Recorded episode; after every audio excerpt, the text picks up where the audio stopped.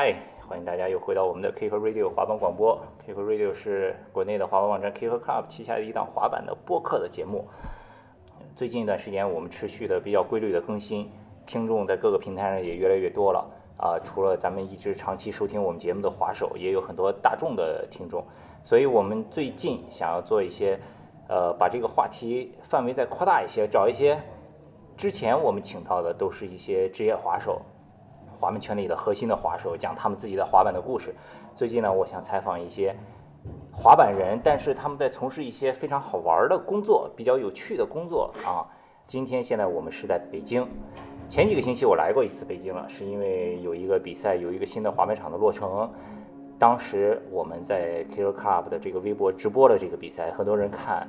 场上有一个比赛的话手是来自英国的 Jimmy，也是我的好朋友啊。我当时我说我要给他做一期节目，因为他之前经历非常非常的精彩，但是因为一些特殊的原因，那天在北京没有采访成功，所以这次我回到北京专门找到 Jimmy，所以今天有请我们的嘉宾 Jimmy。哎，你好，Jimmy 在北京已经在中国，在中国已经生活了有十几年了，但是他的中三三年十三年了，对吧？但是他的中文并没有太多的进步，所以今天的节目呢，我们尽量的用中文来说。如果有一些地方他如果中文表述的不是很清楚的话，那么就用英文。不过大家也不要担心，如果你听不懂英文的话，可以在微博和微信上关注 Kick Club 的账号，因为每一期节目我们都会在微信上推送一篇文章，配上我们节目里聊到的一些呃故事的照片以及视频一些图像，这样便于大家更好的来了解。我们每一个采访的人的这个滑板的故事，所以你可以在微博搜索 K I C K E R C L U B，或者是在微信搜索 K C skkcskt 关注我们的公众账号。好吧，Jimmy，要不你先简单的自我介绍一下。你好，呃，我我是 Jamie，呃，对不起啊，第一个我说我中文我说讲不好的，我没有学习中文。So for me it's easy if I if I speak in English. Um. But uh, I'm Jamie, I'm 43 years old, I'm from England.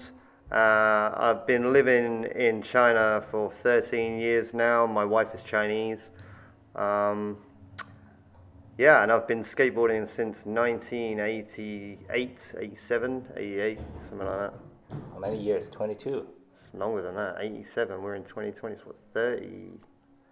30 something, I don't know. Mm. I'm not good at maths. wow, you are old. You are 43.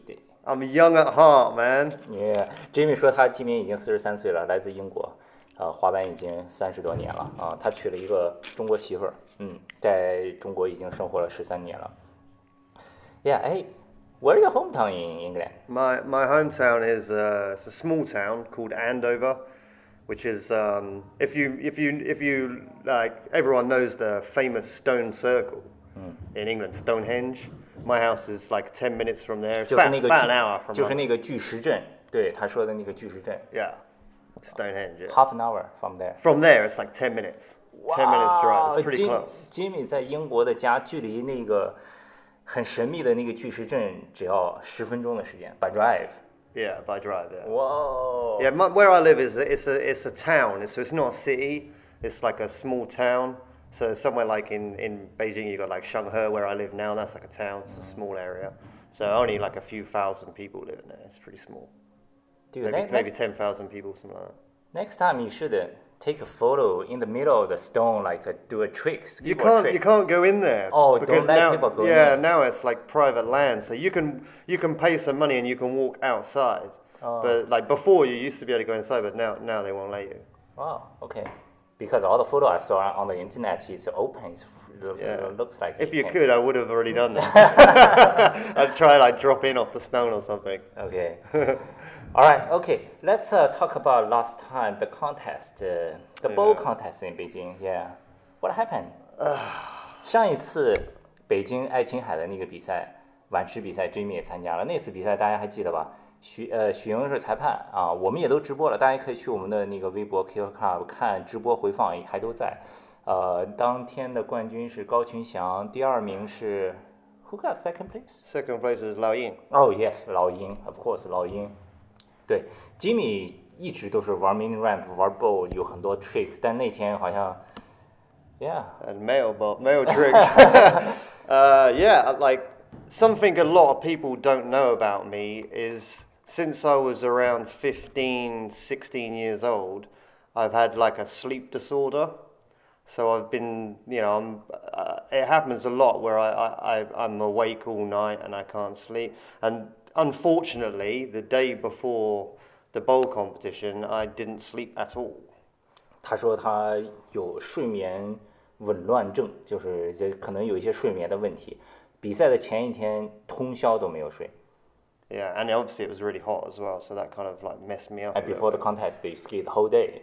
Before the contest, I got I got there. I, it took I dro- it took me about an hour to drive there, so I hadn't slept, and then I drove there in my car for an hour, and then it was really hot, and I got there, and like it's the first time I'd skated that bowl as well. I'd never skated it before.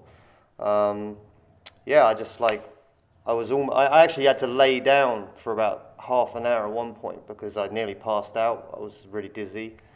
But I don't, you know, I don't want to make excuses. Basically, I, I, I couldn't skate. so yeah, that's pretty much pretty much what's happened there. 对，他说， 嗯，对，那天开车一个小时到了那儿滑了一下，因为前一天也整个没有睡觉，就状态特别不好。不过他也不想给自己找借口，没滑好就是没有滑好。Yeah，今天呢，我们现在录音的地方是 The Base，是北京的滑手叉叉啊，也是很出名的纹身师，也是一个乐手。叉叉他在北京做了一个自己新的呃纹身的工作室，他的工作室里面做了一个 mini ramp，照片上看特别帅，特别好玩，然后一直想过来看一下。这刚好这次我就把吉米约到了这儿，刚才我们俩一起玩了一会儿 mini rap，现在坐下来录这期的节目。关于叉叉呢，Kill Club 之前前前几周也刚刚发了一篇文章，因为叉叉刚出了自己全新的专辑，里面有两首歌是写的滑手的，大家可以去听一下。大家也可以在微信上搜索 KCSK KCSKTE，可以在我们的公众号找到那篇文章。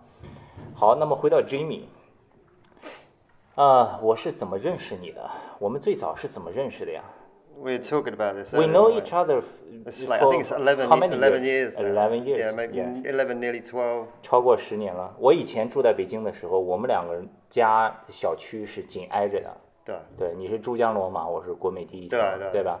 所以那个时候，我们每一个星期、每一个周末，他开车带我去沃罗尔，每一个周末去乌鲁尔的。冬天的时候，每一个周末开车去南山滑雪，right? Go 对对对 when 对对 snowboarding, go when skateboarding every week. Yeah. Yeah. The But uh, Olympics back in the day, yeah. days, the first time. Yeah, we were talking about this. I can't remember. I think the first time is I, I messaged you on Kicker Club when your website was r- r- quite new then, wasn't it? It was pretty new. When did you start the website? 2001. Yeah, so this oh 2001. So this Yeah. would that would have been around 2007, I think. Yeah, yeah, yeah. I messaged you, Mm. and I was like, "Yo, man," because I was I was living like uh, 二零零七年八二零零八年差不多，我我家在广州，嗯，and I was 我发发微信那个，呃，二零零八年时候，他还住在广州，那个时候呢，他就想找一些当地的滑板的人、滑板场什么的信息，他可能就在网上搜索， 然后就看到了 Kicker Club，当时是广东，不是广州市，是哪一个地方修了一个滑板场，然后他在底下留言说，哎，这是在哪儿呀，什么什么的，然后我就给他回复留言，好像是这样，我们就认识的那个时候。嗯 Yeah, and then and then when I came, because I stayed, I was 我我在广州一年，and then 我回来北京，and uh, then like we we realized we lived next door.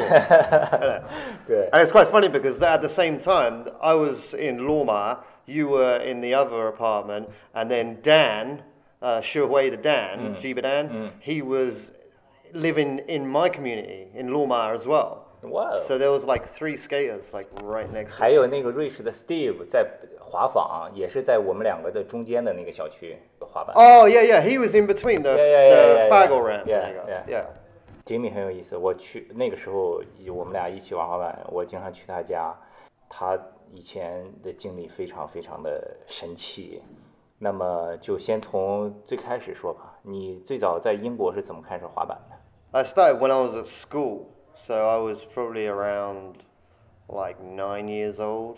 Like the first time I see a skateboard, I was on holiday with my mum and dad. 1980s. Yeah, it was around 88. I can't say exactly because I can't remember, but it was around 87, 88. The first pro board I got was a 1988 model. Hmm. So I think maybe I started in 87 because that hmm. board had already been out a little while. But yeah, I, the first time I saw a skateboard was on holiday with my mum and dad, and I was like, wow, that's cool. But no, like back then, no one was skateboarding. It was, you didn't really see it a lot. Like I used to skate to school every day, hmm.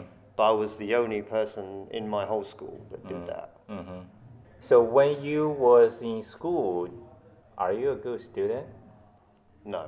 I was never a The good reason I student. ask that because I was good in art. Art, I was Okay. pretty good. Yeah, And yeah, I yeah, used to yeah. like to cook as well. We had like a cooking class. ah, Because I, I, the only reason I was good in that class is because I used to make pizza every lesson. Because I like pizza. Yeah. I ask you that because 以前我和 Jimmy 在北京一起滑板的时候， 经常就是这个周末我们约着要去乌鲁，我一见他，他的汽车的前挡风玻璃碎了，你发生什么了？他说哦，我在酒吧又跟别人打架了。又过了一个星期，一看他的眼睛又肿了。我说怎么了啊？又玩飞镖，又跟别人打架了。Right? You fight a lot before we was. we- I used to fight a lot when I was Yeah. young. In England, when I grew up, it's, I think it's kind of, it's, it's a cultural thing. Because you see the same with the kids here now. They listen to the music and then they think they're like a gangster or something like that. Mm. And then you go out and you, you have like a kind of an attitude. It's like, you know, if someone look at you wrong, you're like, hey man, you know, let's go, kind of thing. And when I was like 16, 17, 18, yeah, like if I was on the street, if anyone said anything to me, I'd I'd fight them. That's what you do. You know what I mean? And like, and especially in England as well, because like in England, it's got such a uh, an alcohol fighting culture. When you go to the bar, people get drunk and then they fight. And You And go watch the football game, right? I I was never really into that side of the of of the culture in England football. That's never really been a big thing in my life. I, I like to play it, but I, I never really followed it. Um, but yeah, it's the same kind of thing. It's the drinking. I think whenever you drink, it goes with the the fighting. And uh, in England, when I was young, if you if you didn't fight, then people would pick on you more. oh, You know, when I was at school, I had a few a few incidents where people tried to tried to bully me. They tried to bully. I say tried because I didn't let them. And I'd seen other children, other kids there that they tried to bully, and because they didn't do anything, they were continuously bullied all the time. Whereas me, the first time someone tried to bully me, I just punch them back, and then they leave you alone. They don't bother you. So that's where it all started. I think that's where it all probably all started when I was at school, and uh, I used to hang around with. stu- I was never in one group. Like sometimes I'd hang around with the cool kids, and then sometimes I'd like hang around with the okay kids, and you know. So I was like always kind of bouncing around. I never really stayed in one group. None. I was because I was a skateboarder and I was kind of an outcast. There wasn't really any Don't have a place for me to go. You know. don't have a skateboarding gun in school. Ah, when I was in in my town, uh, there was only maybe like eight skateboarders. That was it, and we all skate street. There's no skate park, no ramp. So you know, it's like no one at school understood what we were doing. Okay. And then after school, you said because you made too much trouble be- before you told me, and then your parents sent you to the military. No, no, No? no. My dad actually kicked me out of my house. Why? when I was uh, I was around 16, 17, and he kicked me out because I was doing some drugs, and he found some drugs in my bedroom, and then we had like a big argument, and you know, he kicked me out of the house basically. 哇 Told- ，Jamie told me 说 to 他 leave. 十六七岁的时候，那个我就不翻译成中文了，号没了，然后他爸爸就把他赶赶出家门了。哇，It's a serious, right? Yeah, like um, back then I was I was really young. I, I didn't have any money. I had I was I think I was doing a part time job at the time. I was working in like a supermarket or something. But um, yeah, he kicked me out, and then I had to. f- I, I was living rough for a little while, like living in a tent for a couple of weeks, and like staying, trying to stay at people's houses and stuff like that. And then I finally found um, a guy that, like, basically rented me a room in his house, but he also gave me a job as well. So I was like working and I could pay the rent. So that you know I did that for around four years. But I was doing. what, what is your first job? But the, my first proper job when I moved moved I've had so many jobs, man. But like the first proper job, I was working as an electrician. So I was like going to people's houses, and I literally pull all of the wire out of the house and then redo the whole house. Wow. So I did that for a couple of years. Okay. I well, I was doing I was doing the electrician stuff, and I was doing some other bad things that I don't really want to talk about. But um, yeah, I was doing. I think it was about four years because I, I was around seventeen, and then I and then I, I got to the point, and I was just like, I can't do this anymore, you know, because I oh. was struggling. I had no money. I was like, like all my money was going to my rent, and like I didn't have any good food. I, you know, it was just everything was really hard to do. So I just got to the point. I, I was. I remember being at home in, in my in the in the house, and I'd see this army advertisement come on the TV all the time. It's Oh. like, "Do, do, do, be the best. you know what I mean? And, and like, uh, I don't know. I was just like, I, when I was a little kid, I always thought I was always interested in soldiers. I thought it was kind of cool, and like I was at a point in my life where I knew that if I didn't do make a drastic change, then I'd either end up seriously hurt or I'd end up in prison or something like that. So I, I basically I got to when I was just just turning twenty, and I was like, man, I'm going to join the army. So I just went to the office and That's a good decision, actually. yeah, it, cha- well, it changed my life. I don't know whether it was a good decision because you know maybe there's a lot of other things I could do, but it, at that point in my life, it was probably the only decision, and uh, yeah, it changed my life for sure. Totally changed my life. Yeah. Before you joined the army, uh, how how about your skateboarding skill? Like, I was, I was a street skater back then. I didn't really skate transition, so oh, I was all right. Yeah, I was like, you know, back then it's it's different. It's different than it is now. Whereas you can you can judge how good someone is by you know the next person next to him or what's on Instagram or like back then, you know, the only media we had was like a video that comes out once a year. So, you know, some of the guys, I told you there's only around 10 of us skating in my town. And then some of them were really good looking back on it now. And I was definitely within the top three or four of them guys. Um, but we didn't know we were good. And like there was you, there, you didn't know if there were competitions going on until compare. until you saw it in the magazine. Oh, it's already finished. You know, you didn't you didn't know about them kind of things, and it was always like really far away. So yeah, you didn't really look at yourself as a good skateboarder. It was just you had a crew, and you're a club. You're like a small private club that you just hang out together. Mm. So I never really looked at how I skated. Just did it for fun. It was my my you know release from life. Mm-hmm. so you joined the army at 20 years old. 20 years old, Yeah. yeah. Because I, I actually did five years for the British service, and then I did another three for the American Department of Defense. So altogether around eight years.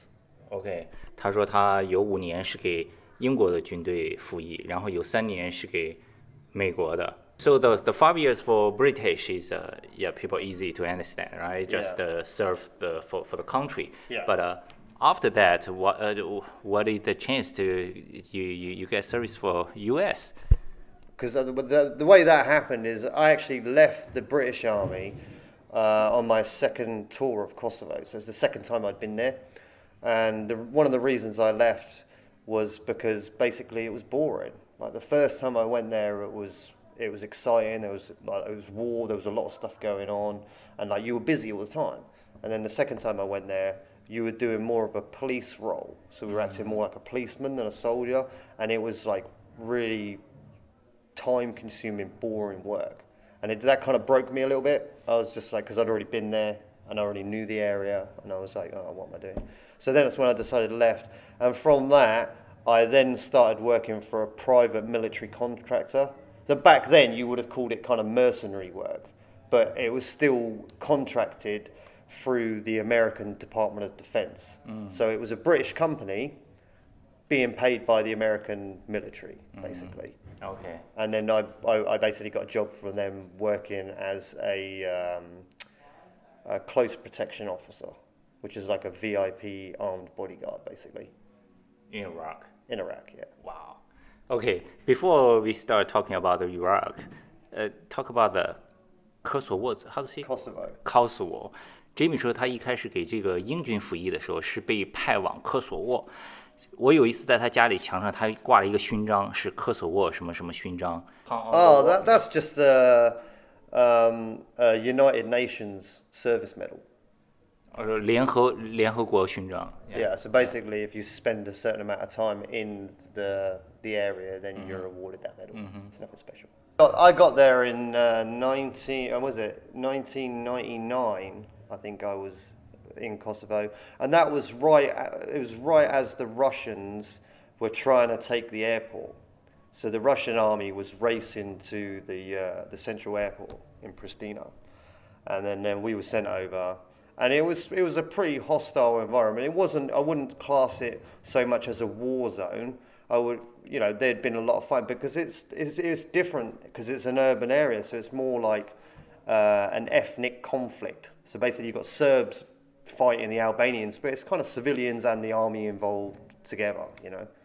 So it's basically you can you can walk around and not see anything one day, and then you can walk another day and get shot at. So it's it's a it's a very strange environment. I wouldn't class it as like something you see on the TV like a war zone. Okay. Because there's not like explosions going off everywhere near you. Okay. You know. But still very dangerous. It's a very dangerous place. Yeah, there's like you know pretty much every household, every person who lives there has a weapon. Okay. When I was there, like we used to do a lot of searches of people's houses, Ah. and we always find like AKs, hand grenades, all the time. So do, do you guys like a face-to-face fight with Russian at that time? No, no, no. No. Okay. Th- Obviously, that'd be a major thing on the news. But like, I think you know, in the end, I think the I think the Americans got to. I think some of the Brits and some of the Americans got to the airport, and they kind of split control of it. So the Russians had a certain amount, and and uh, the Americans and the, the UK soldiers had another. When I when I was there, there was loads of different nations working there. There was like Swede, Switzerland, was it Swede, Sweden? Uh, there was some Norwegians there. Uh, you know, the Eng- English army, the American army, French army, the Russian army, because it's the United Nations. So there's like so many different people like Yeah. work in different areas. Cool. Cool. I was in a, a, a massive riot there. That was interesting. Okay. uh, like where like some some child had been killed by um, an Albanian. He'd been killed in a city called Mitrovica, and that incident caused a massive, violent like uproar in the community. And they were they were they were pro- they were like protesting and smashing stuff and killing people for two weeks non-stop. They're killing each other or killing? Kill they because there's like half of the city was Serbian Ah. and then half of the city was Albanian. So they were the the, the, the not the army, it's just the people killing each other and fighting. It's crazy. It was crazy. But that that area was um, was French controlled. So the French army was controlling controlling that, and that was the the French uh, Royal Legion. So their special forces were there, controlling that area. But they, they, they, they were- had this situation for two weeks and they couldn't control it. And then they called the British Army to help them. And my unit got called to go there for that. Wow. And that was the first time I'd put in, I was put into like a face to face riot situation mm. with like hundreds and hundreds of people out of control. Mm. And, you know, that was pretty fun. Oh, what? it, it- you know, it was scary at the time, but you're looking back at it now, it, it was a very interesting situation. You know, the French army had been trying to control it for two weeks and they couldn't control it. And then we came in with two tanks and like two platoons of guys, and we stopped the riot in like an hour what? because we didn't take any shit. We just like fucking went for them all, and they just like, Ugh. and then we controlled the riot within an hour, and then the locals were cleaning the street. But I stayed, I stayed there for about uh, about three weeks after that, and then we had to help teach the French Foreign Legion their special forces. we had, yeah. we had See, British and French don't like each other. I, I, no, I, I French can are good, but like you know, you know, they're they're they're uh, they're they might be really good at fighting a, a war type situation, but you know, this is different because you were patrolling the streets. You know, you're Mm-hmm. walking through the streets and stuff like that. It's an urban environment, so we had to teach them how to do that correctly Mm. because they didn't know. Whoa. Okay, 暴动. Is it looks like the recently ha- what happened in U.S. on the TV? You know, people riot. Yeah, yeah, yeah, kind of like that. Something Maybe a bit worse. Yeah, of course. There's like a lot of people getting bricks hitting them on the head and Mm. petrol bombs, and you know, Mm-hmm. we were shooting a lot of plastic bullets and stuff. Okay. Yeah. OK，and、then 他从科索沃服役完了联合国的这个维和部队的任务之后，刚才他说有一个英国的公司接受美国国防部的委托，然后作为 特雇佣兵，然后又去了伊拉克。他的任务就是做 VIP 的贴身的这个保安的工作。So you spent three years in Iraq. Yeah, three years, just under three years, about two years, eight months or so. Yeah, which year to which year? 2004 till 2007, I think. So at, at that time is right after US fight with Iraq. When I left, it was all over the news as like, you know, it's the most dangerous place in the world. It was. When I first got there, I, I, I arrived in Baghdad. That's the first place I went to, and like, you, you go, you land at Saddam International Airport, uh, which is obviously Saddam Hussein's Yeah. main airport, Yeah. and then like they pick you up in a big like armored truck, and then they drive you to one compound just outside of the city, and then they check who you are, and then they put you in a little flatbed truck, open truck, and then drive you into the green zone. And that, that, that for me, when I first went there, because you see everything around you, and like the city was fucked, mate. Everything was like bombed out, and like you know, gun bullet holes everywhere, and you know, it was, it was crazy. I was just like, well, what the fuck am I doing? even even worse than the Kosovo. Huh? Even worse than that. Kosovo is different because Kosovo is kind of it's got a European vibe, and um, and like a lot of the houses in Kosovo, if you if you go into the the countryside of China and some of the Nungswin areas, like you know you have the houses made out of the kind of clay bricks and stuff. A lot of the houses were like that in Kosovo, so it, it didn't you know it's different in the desert because it's it's when you're in Baghdad, it's a city, but it's a city that's been destroyed, you know. So yeah, it's, it's different. Okay. For those kind of jobs, they better pay a good price. Yeah, it was good money. Well, You- that's why I came to China. You know. That's why you put yourself in that situation. Yeah. So- the, back when I left the army, I didn't have any money. Mm-hmm. Like if you if you do twenty, if you serve twenty two years, ah. then you get a pension. You get a good pension. But if you like, just if you're a regular, so I left when I left, I was like a lance corporal. So it's like I've, I'd been promoted and I was like a commander of a section. Mm. So you know my pay rise, had- I'd already gone up the pay scale a little bit. And like when you go to places like Kosovo, the more places you go, the higher pay you get. Mm. So it does get a little bit better, but it, you know it, you can't really save any money. Okay. You know England's expensive mm. anyway, so if you're going out when you're not working, and uh, I actually worked for about six months at a university in London as a security officer there. I used to do security for the the halls of residence, you know, where the students sleep and live. I did that for about six months, and that was quite good money. Oh. That was, I think, that was about ten pound an hour then, when I was doing Oh. that. So it was alright, but I had to drive like two hours a day to get there. So I, like, at some points when I was there, I didn't even have money to put petrol in my car to drive, and I used to have to take my laundry to work, and I'd wash my laundry at work, and sometimes I had to steal food from the canteen. Because I didn't have any money, man. Was, you know what I mean? It's like, Jimmy is Jimmy. yeah, so you got to do what you got to do to survive. And like back then, I was I was you know struggling, and then I, I, I got this opportunity to go and go to Iraq. Again, you you you watch the the recruit on TV. No, that was like it was kind of a uh, who you know kind of thing. It's like that- connection, huh? yeah, that, that that kind of thing's not advertised. And I, uh, I I got wind of it. Someone had mentioned it to me. I knew, and then I contacted the company and uh, I went up to London. Had an interview with the, the director of the country, which is uh, back then it was Tim Spicer. He's very famous, Colonel Tim Spicer. He was actually involved in um, somewhere in Africa. I think he was involved in some dodgy gun running trade or something. but then he, he got he, he was actually in court for that, and he got out of that, and he started this company. He was working for the military. So I yeah, I had an interview with him, and ended up uh, flying out to Iraq about a month after that interview. Before went to Iraq, did, did they get you some special training, or something? Well, no, well, no, they but they wouldn't employ you unless they knew your military background anyway. So they know. Well, like I was, I, I when I joined the army, I joined as a parachute regiment, which is the airborne infantry in England, classed as probably uh, the most elite unit um, in the British Army, apart from the SAS, obviously. Uh, this it's the SAS, the parachute regiment, and the Marines. They're the, the three three biggest in England. Uh, so I joined the parachute regiment, and then after a year of that that uh, regiment, I joined the Princess of Wales's Royal Regiment, which was an armoured infantry regiment.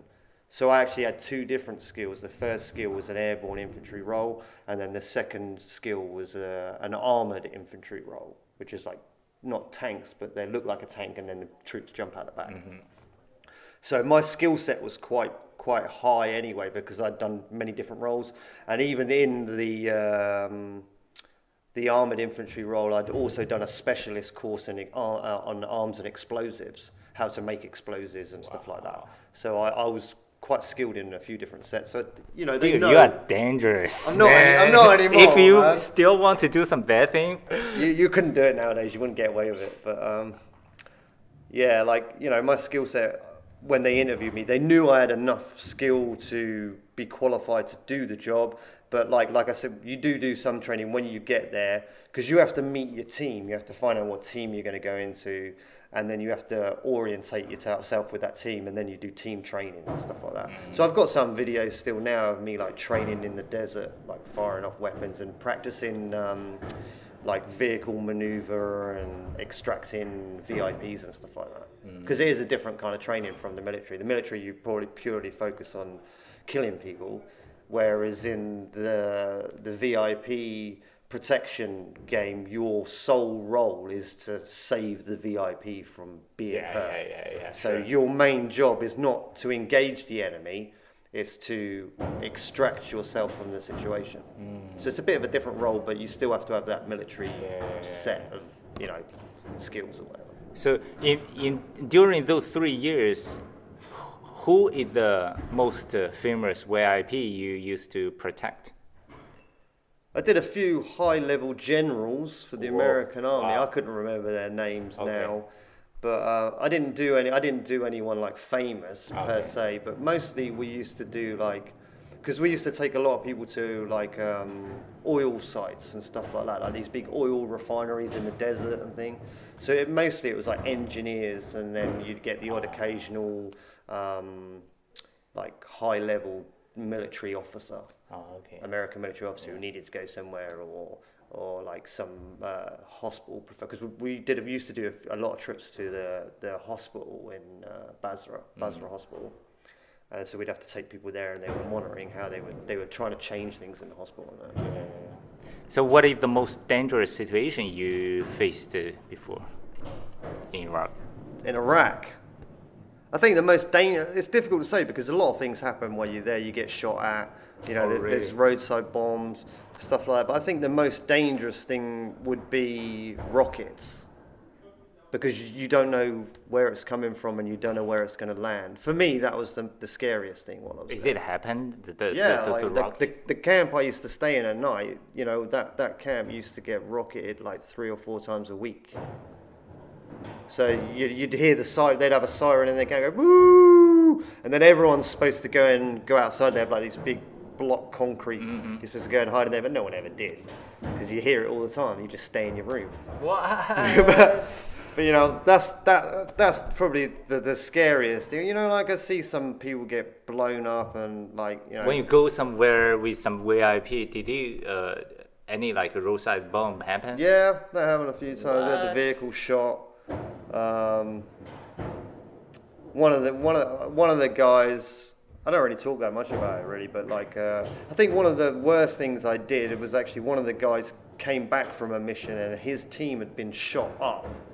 So a couple of the guys died, and I offered to help clean his vehicle, and that that was pretty bad because like I had to clean all the stuff out the back, and all their weapons were just covered in blood, and yeah, that was that was pretty bad. But Sorry about that. Yeah. I also remember there's a photo in your home on the wall. Like uh, you said, that's your your crew, your your team, right? yeah, Yeah, but uh, You, you you said you are very lucky because you after three years you come back as a Yeah, well, well, the reason I left in the end is because, like, a, you know, I, I had some things in England I wanted to sort out, and then like there was a couple of incidents where the rockets came pretty fucking close to my room, and I was just like a few other things that happened that I don't really want to talk about in Iraq at the time, and I was just like, I'd been there almost three years, and I was like, do I stay and risk, you know, possibly losing my life, or do I cut my losses now and then move on to something else? It was a hard decision for sure, and like the com- coming back was always really, um, really hard because they didn't organise your travel. So when you flew, when I used to fly back from England, like they'd say, "Oh, go through Jordan or go through Kuwait," and you'd have to figure it out yourself and get to the Iraqi border. And back then, as a white white guy, it's pretty dangerous. You know, you could get kidnapped. Get, you know, you don't. You see the videos online, people getting their heads cut off and stuff. And there was a few situations when I was flying back when people tried to tried to get me to go with them, and and they're like, "Come with me, come with me," and I was like, "Fuck off, man," you know. So yeah, it's it's kind of getting a bit sketchy. I was a bit like I was a little bit worried for my safety at the end. So mm. wow that's heavy yeah mm. skateboarding. yeah ski, skateboarding during those eight years I had a skateboard in Iraq.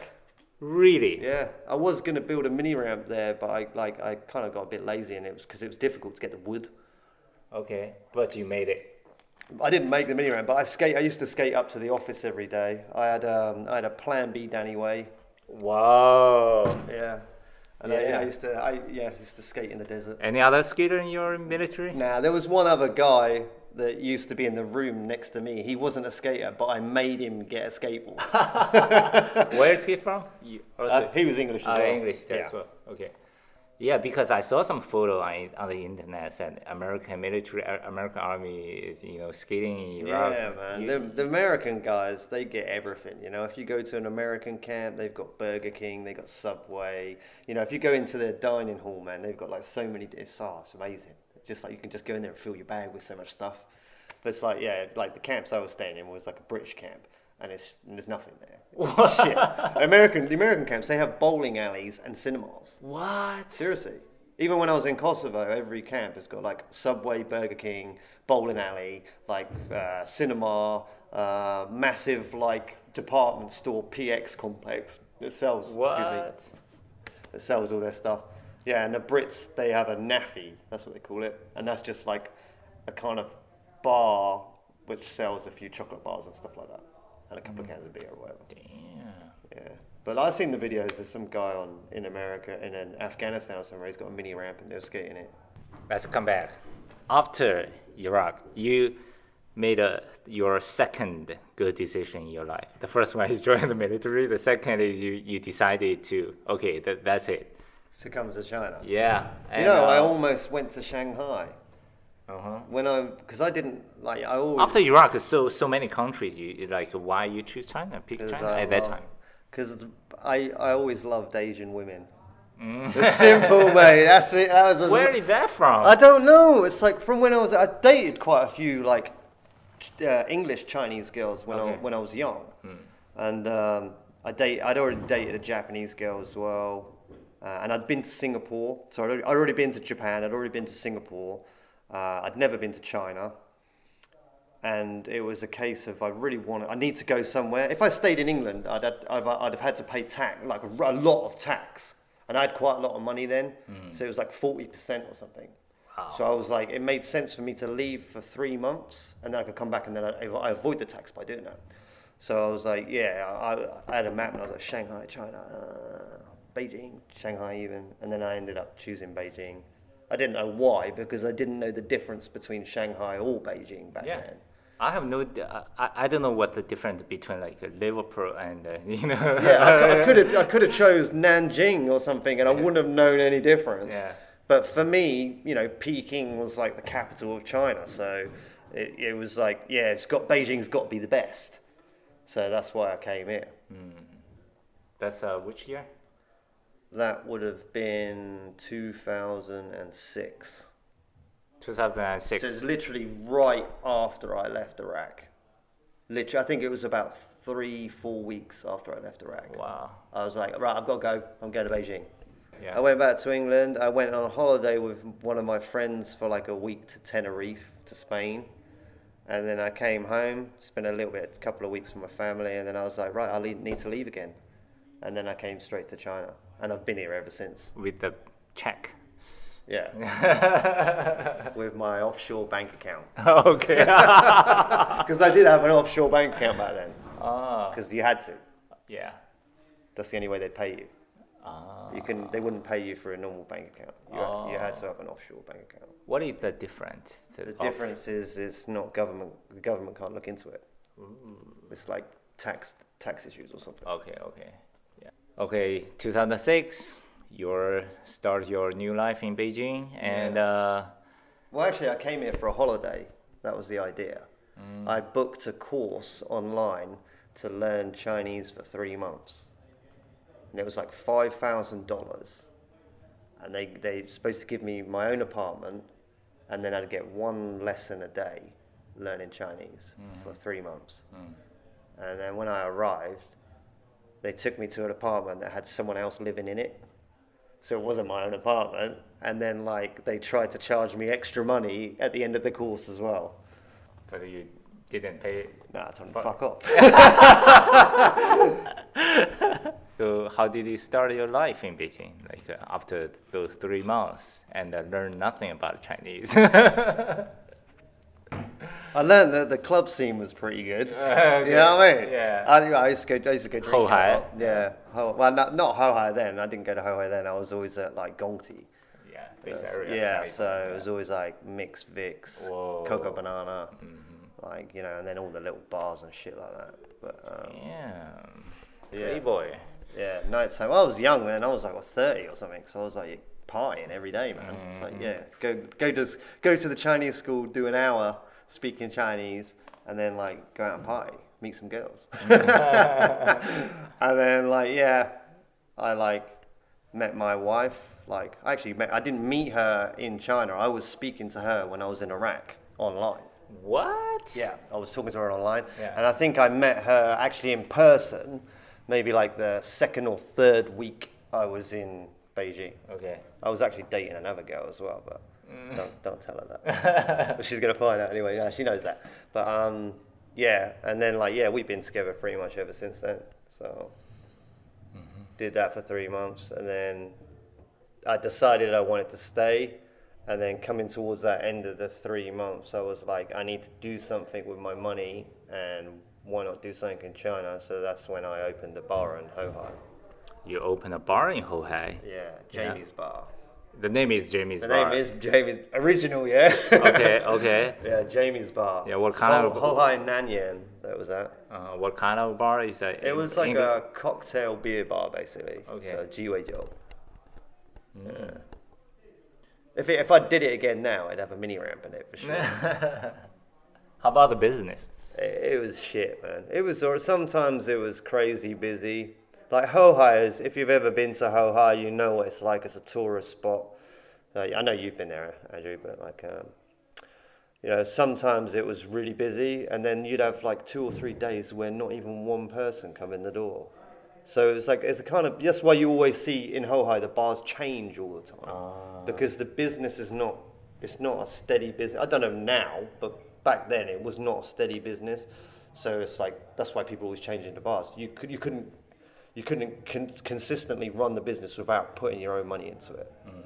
But yeah, so I run it for two years, and then it, it was you know I used a lot of my money keeping the bar going. Uh, I got that back when I sold the bar, but yeah, it was it was hard work. I wouldn't do it again for sure. Two years, then 2008 During the Olymp- Olympics. yeah, Olympic. Yeah. hmm And you bought a apartment in Beijing.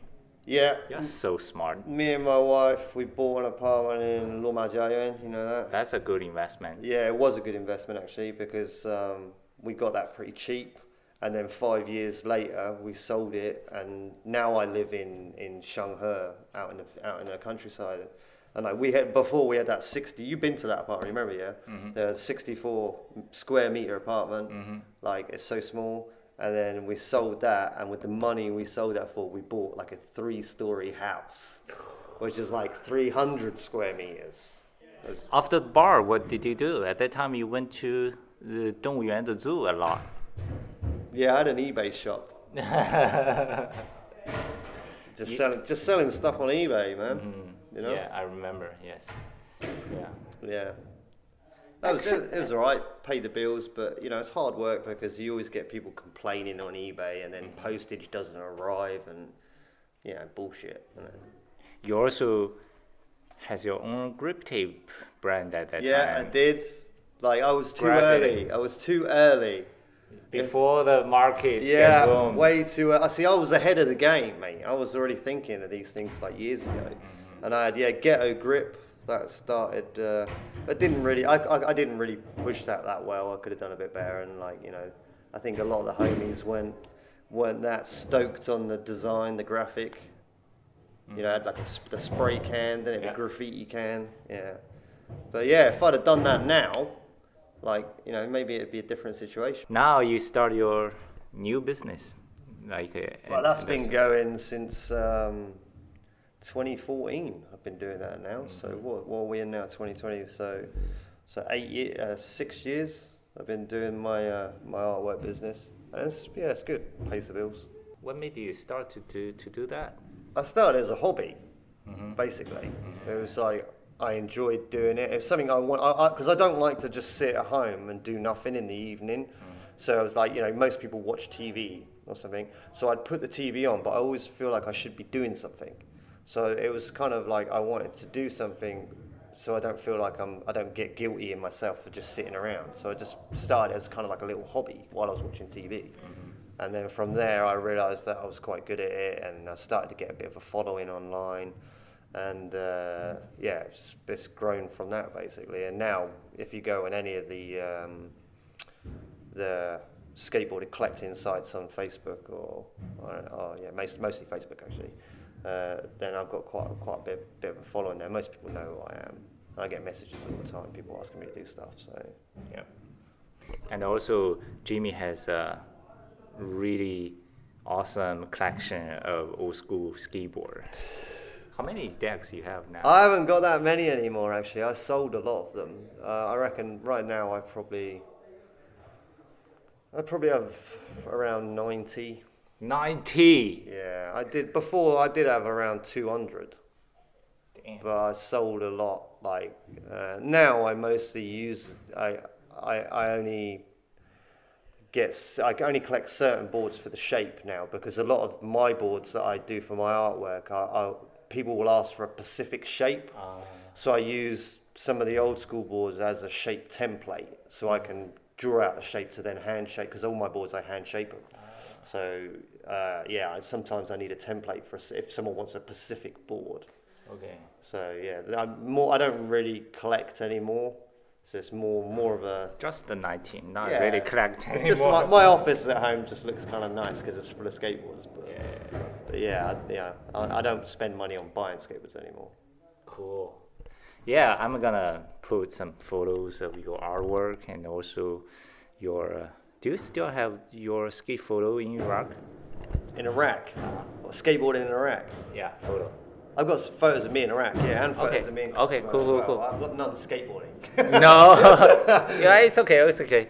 We're gonna put the, all those photos in our WeChat account. You can search KC, KC uh, on WeChat to check it out. Yeah, and if you're in, uh, if you're on Facebook, go to Paris Pyrography Skateboards. That's P A R I S P Y R O G R A P H Y. Paris Pyrography. Just put that in a search bar. You'll see my my uh, my page come up, and you can see all uh, the skateboards and artwork on there. Way, Weibo's Jamie Skate, uh, same as that on Weixin as well. Yeah, I'm gonna put all your uh, social account You know, I post a lot, of, lot of the boards on on Weibo and. Mm-hmm. Uh, And place your order. Yeah, because like right now, like my business is America, UK, uh, Australia, and Canada. That's the main places I sell my stuff to. China, I've got a very limited. So I've actually only probably sold, I would say, less than ten boards in China, and I've made over probably now around 300 handmade boards and all of them have sold, Wow. apart from you know maybe one or two that I kept. How much for each? Well, depends on how much details invo- uh, involved. Because obviously I burn the wood. It's not. It's not like a drawing. If anyone understands that, I don't just draw the artwork. First, I hand shape the deck, and then I draw the artwork on, and then I burn it into the wood, and then like I hand stain the board. So it depends on the board. If it's just like a basic board, it may be like a thousand RMB. But like uh, if it's like a really detailed board, you know, because each board normally takes me around one week to make a board like 10 hours a day. So it's a long process. Uh, so yeah, they are, they are, they're averaging about uh, about 3,000 RMB a board. Is what they go for. Yeah. Okay. So you don't want to skate it Cool. unless you're rich. Okay, that's the story about Jamie from uh, street skater in England and then military life, you know, Like, I didn't even talk about skating when I was a kid, mate. and uh, you know, like in China, in like now is a skateboarding artist. Hey, do you remember years ago in Tianjin we went wakeboarding? Yeah, I remember that, and we did. The, We, we, we played I the was like the only one left. Like, every, every, we played the uh, the paintball shooting, you know, and like every my whole team died apart from me, and, I, and then I killed everyone. Well, I, I actually was, By yourself? Uh, yeah, by myself. I killed the whole other team, and then I was literally right about to kill the last person, wasn't I? And then they waved the flag and called time, didn't they? I was like, what the fuck, you know what I mean? Yeah, that was funny. anything else you want to add? uh, be rad to each other, people. Like, you know, right now, I see, you know, there's a lot of positivity in skateboarding in China. You know, the young generation are coming up. And I think that's a good thing. Um, you know, it's making it popular in China. Uh, but I also, with, with that, you also see a lot of negativity. I'm, I'm negative myself as well because I'm, I'm really not into this whole, you know, skate parks opening and then focusing purely on child training. Mm. I don't, I don't, I don't mean the, I don't mean the, the training teenagers. It's the really young kids that mm. I have a problem with because you've got kids that are four or five years old trying to learn to skate stuff, and it then makes that skate park unaccessible to people who want to skate it. So what you know, what I, what I would say is that that kind of thing, I, I hope will get better in China. And like you know, don't let it get you down, people. If you feel like me, and sometimes you want to go to a skate park, but you don't go there because you think, oh, it's going to be full of little kids. You know, there's always somewhere else to skate. Uh, but yeah, you know, keep positive, man. Like it's crazy at the moment, isn't it? This like this year's been crazy with the whole COVID. So let's just hope like people can learn to be happy with one each other. Don't judge, you know. I think that's something you learn as you get older, not to judge people. Because when I was young, like I said, if you looked at me wrong, I'd be like, let's fight.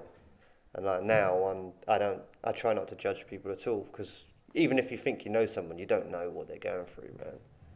You don't know what's going on. You know what I mean? It's like you know you got two fucking kids. I don't know what you're going through every day. I bet it's, bet it's a nightmare. you know what I mean? I've got six dogs, and that's hard enough. Whoa. Yeah. So yeah, just be nice to each other. That's all I want to say, man. Just like love each other, love skateboarding, man. Respect what you've got, and like if you do good things to help other people, good things will happen for you, man, as well. Damn. All right, it's a wrap. Thank you, thank you, Jamie. Thanks to share your story with us, and uh, thanks ev- everyone to listen our podcast Kick Radio. Yeah, thanks. Thanks for having me on, man. 我们下一次再见再见。 ，Peace。 Bye.